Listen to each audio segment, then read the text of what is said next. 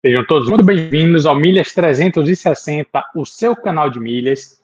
E hoje a gente vai trazer sete dicas matadoras aí para você fazer seu check-in sem dor de cabeça, certo?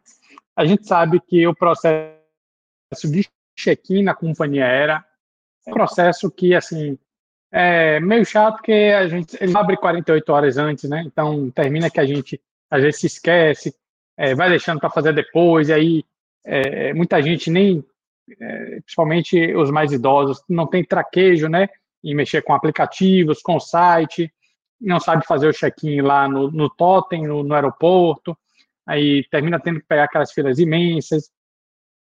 Então, hoje, vamos tentar facilitar a sua vida, né, nesse processo aí, é, um pouco burocrático, mas ainda necessário nas companhias aéreas, certo? Então, Vamos para a primeira dica. Como nós sabemos, né, o check-in ele só abre 48 horas antes do seu voo, né?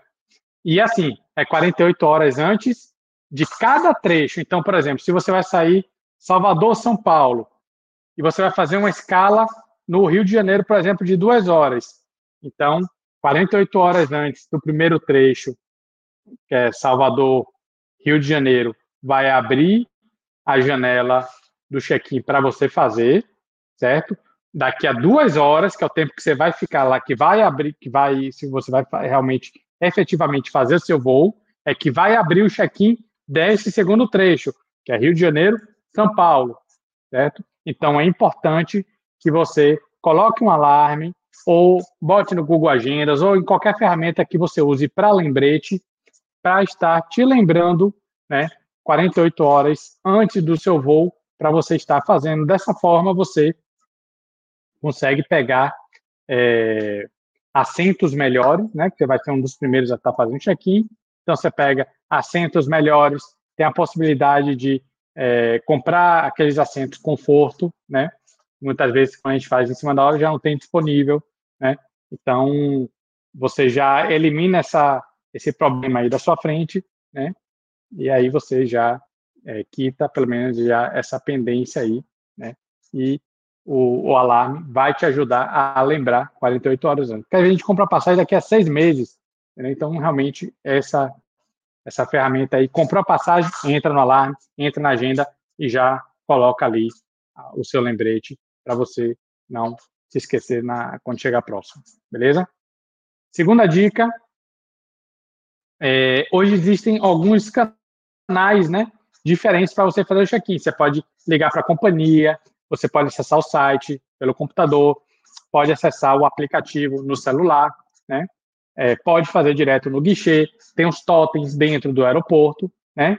Agora, eu recomendo que você utilize o aplicativo direto da companhia aérea, porque dessa forma, qualquer mudança de voo, qualquer mudança de rota, é, quando abre a janela de check-in, né, a, a grande maioria deles também lhe alerta, né?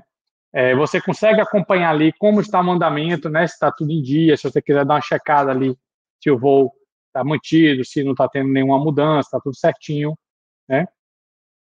É, Para você fazer em si o processo de check-in, basta você ter o seu localizador e a cidade de origem, de onde vai sair o voo. Aí dessa forma você vai conseguir fazer o seu check-in, né?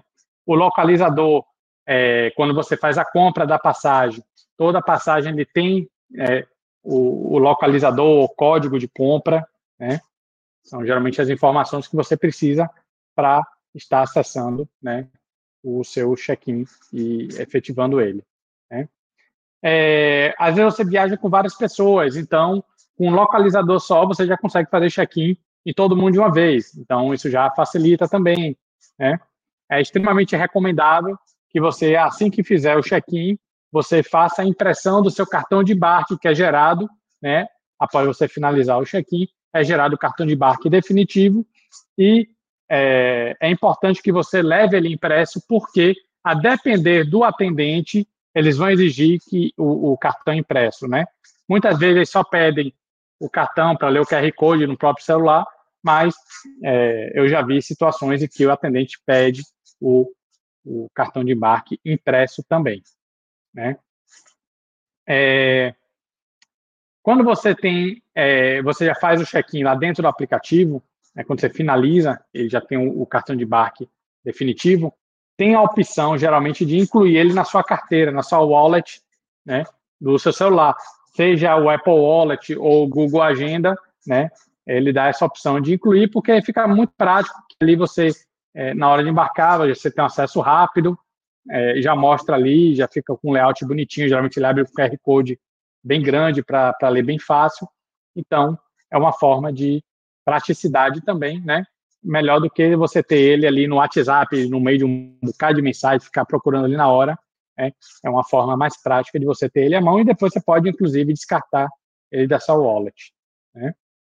É, outra dica é você gerar um PDF né, do seu cartão de embarque definitivo e jogar ele na nuvem sua, seja o Google Drive, é, um Evernote da vida, né, um OneDrive, e, e aí você é uma forma de você, se você precisar encaminhar para alguém, ou até se você tivesse internet ali, você pode ligar para alguém de sua confiança e pedir para acessar para você, ligar para ligar seu computador e ter acesso a essas informações. Então, é, é uma alternativa de você ter esse cartão de uma forma é, mais prática para você acessar de qualquer lugar que você esteja, né? Você pode estar, de repente, em um... Você precisa ter um acesso a ele na, no país de destino e acessa uma lan house, um notebook dentro do hotel lá e consegue acessar ele independente do, do dispositivo que está na nuvem. Né? É, terceira dica, né? Ela é complementar a primeira, né, que é, é você fazer, é, né, como você já no quando você fez a compra uma quedinha aqui na internet. Quando você fez a compra do seu. Ou você fez a compra e, e agendou o seu alarme o localizador. Porque quando ele apitar, você já vai ter a informação que precisa fazer o check-in, já tem um alarme, precisa ficar procurando a passagem. Né? É só para agilizar esse processo. Né? Quanto à escolha dos assentos, né? Tem algumas dicas em relação a isso. É, é interessante quando você fizer lá na companhia o seu check-in e ela der a opção de você escolher o assento, geralmente tem um menuzinho lateral que diz as informações de espaço para a perna, não tem espaço para botar bagagem em cima, né? É, então é interessante você observar isso e tentar pegar um que se adeque a melhor às suas necessidades. Tem uns que fica do lado, que era para ter janela, mas fica numa parte que não tem janela, né? Então essa informação geralmente tem no menuzinho lateral, à medida que você vai clicando no assento, ele vai mostrando exatamente. E uma dica complementar a essa é caso não você não, não esteja visualizando a companhia, não tenha as informações detalhadas, ou você queira se antecipar e já saber mais ou menos os assentos que você quer pegar, existe um site chamado Citiguru, né, que é o guru dos assentos, citiguru.com, em que você é, consegue é, acessar informando apenas a, a companhia aérea a, e o número do seu voo e a data do voo, ele já traz exatamente qual vai ser o avião que você vai viajar e ele já marca os assentos em verde como melhores, os amarelos como requer uma atenção e os vermelhos como os piores assentos. Então já serve até como um guia, principalmente para quem não tem muita experiência de quais são os melhores assentos, de conseguir escolher né, de forma mais assertiva onde você vai fazer essa viagem. E preste atenção que nesse site City Guru tem a opção, né, porque às vezes esse mesmo voo vai fazer um voo nacional e um voo internacional. E ele tem uma configuração diferente para cada voo. Então, às vezes esse mesmo avião está indo para um voo internacional, ele tem uma configuração um pouco diferente. Então, é só você prestar atenção, tem uma guiazinha lá, você marca direitinho se é voo nacional ou internacional, e aí você vai ver exatamente o avião que você vai estar fazendo o voo. Beleza? É, quinta dica: se você for viajar em dupla, essa dica não é muito intuitiva e não é, é 100%, mas é, principalmente para quando você vai em aviões que são três cadeiras, né?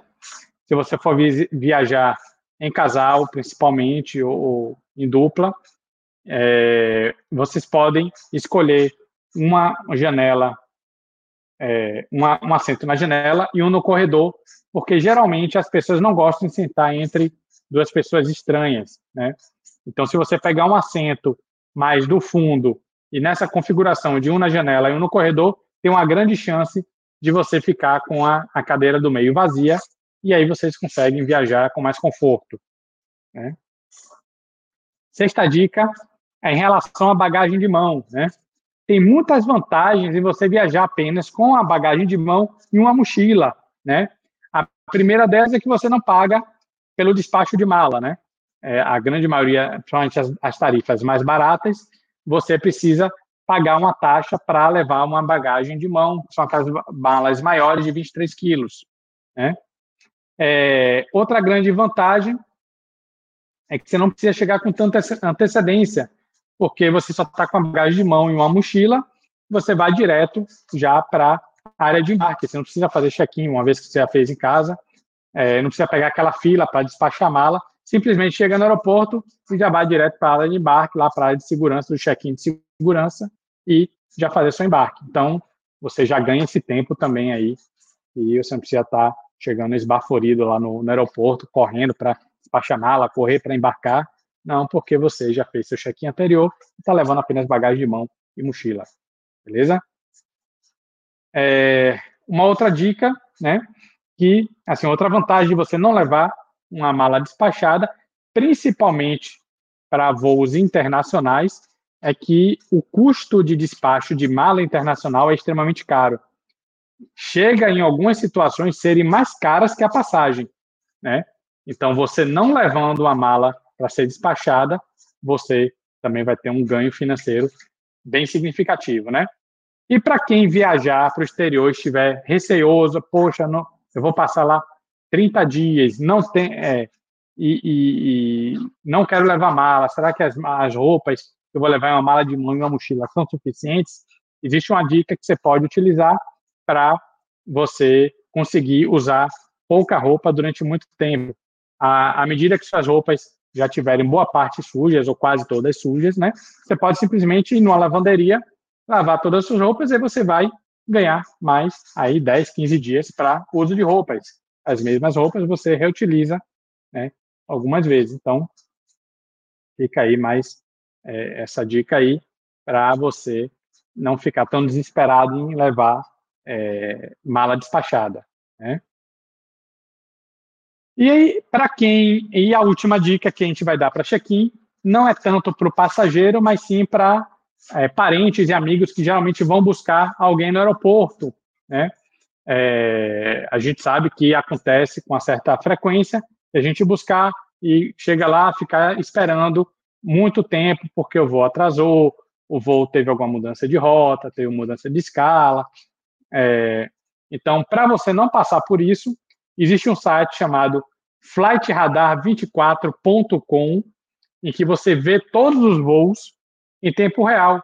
Você coloca lá a companhia, a data, a origem, destino, você vai ver lá exatamente o voo da pessoa que você vai buscar em tempo real, onde está, a previsão de chegada, tudo direitinho inclusive muito mais rápido do que aqueles painéis que ficam no aeroporto, que ali nem sempre é em tempo real, muitas vezes demora muito mais ali de atualizar do que nesse site aí, é, o flightradar24.com. Beleza, pessoal? Então, assim, essas são dicas para você é, passar pelo processo de check-in de forma muito mais tranquila, sem tanta dor de cabeça, né? E você aproveitar mais as suas viagens, né? É, é, sem precisar é, sofrer tanto com esse processo, né? E aproveitando essas dicas aí, eu acho que vai facilitar a sua vida e talvez abra né, sua cabeça para outras ideias, né? Como essa fixação em levar é, mala despachada, né?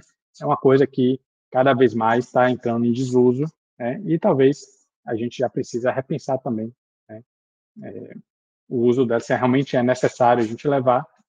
Claro, quando a gente viaja em família, já é uma outra situação, mas vezes você viaja você, sua, sua namorada ali, uma viagem, é, vai ali para Portugal, vai passar 15 dias na Europa, não, não, vejo tanta necessidade disso, né? Mas aí fica de acordo com a realidade de cada um, e você sabe que aqui no Milhas 360 você sempre encontra dicas que vão te ajudar na sua viagem e a gente está aqui sempre disponível para te auxiliar com sua viagem, com sua emissão de passagem e com nossos treinamentos em milhas aéreas. Beleza? Então a gente vai ficando por aqui hoje e a gente se vê no próximo vídeo. Valeu!